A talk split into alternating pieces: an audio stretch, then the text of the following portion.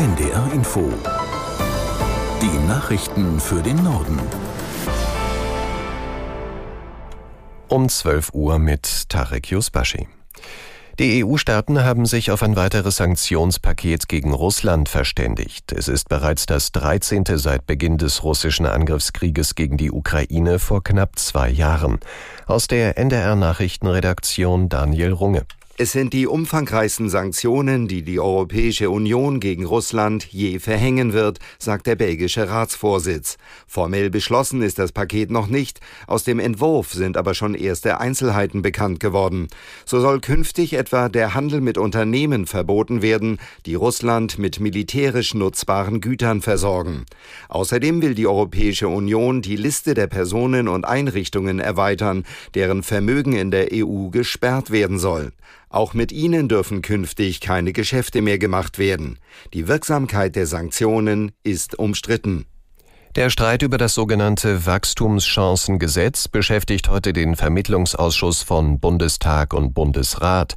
Die Vorlage der Ampelkoalition sieht Entlastungen von jährlich drei Milliarden Euro für die Unternehmen vor. Die Union will den Plänen aber nur zustimmen, wenn die Bundesregierung die Kürzungspläne bei Agrarsubventionen zurücknimmt.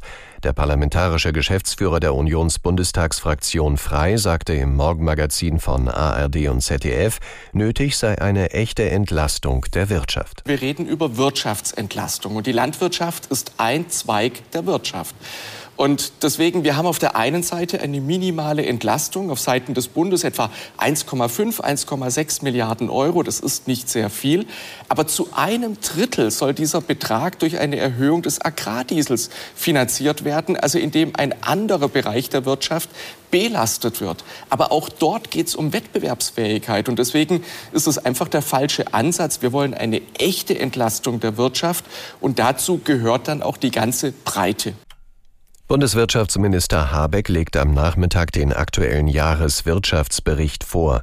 Bereits in der vergangenen Woche hatte er angekündigt, dass die Regierung ihre Wachstumsprognose für dieses Jahr von 1,3 Prozent auf nur noch 0,2 Prozent absenkt. Deutschland müsse als Wirtschaftsstandort eine Reihe jahrelang angestauter struktureller Herausforderungen bewältigen, zitierte das Handelsblatt aus dem Bericht.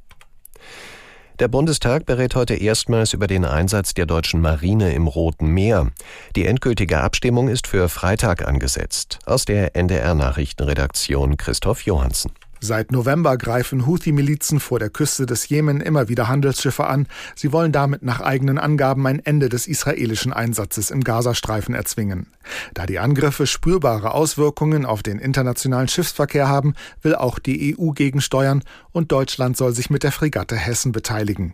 Einem Schiff, das speziell für den Geleitschutz und die Seeraumkontrolle entworfen wurde. Wenn der Bundestag nach der Debatte heute am Freitag grünes Licht gibt, wird die Hessen unmittelbar danach ins Einsatzgebiet im Roten Meer fahren.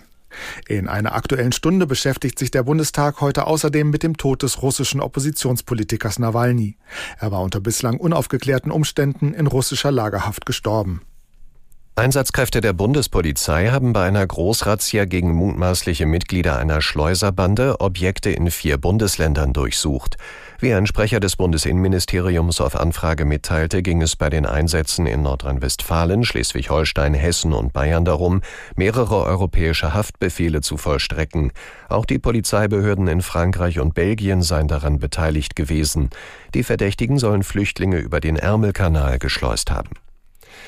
Fußballrekordmeister Bayern München trennt sich nach dieser Saison von Trainer Thomas Tuchel.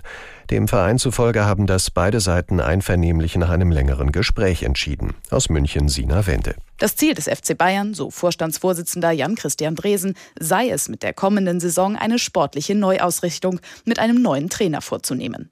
Bis dahin sei jeder Einzelne im Club ausdrücklich aufgefordert, um in der Champions League und in der Bundesliga das maximal Mögliche zu erreichen.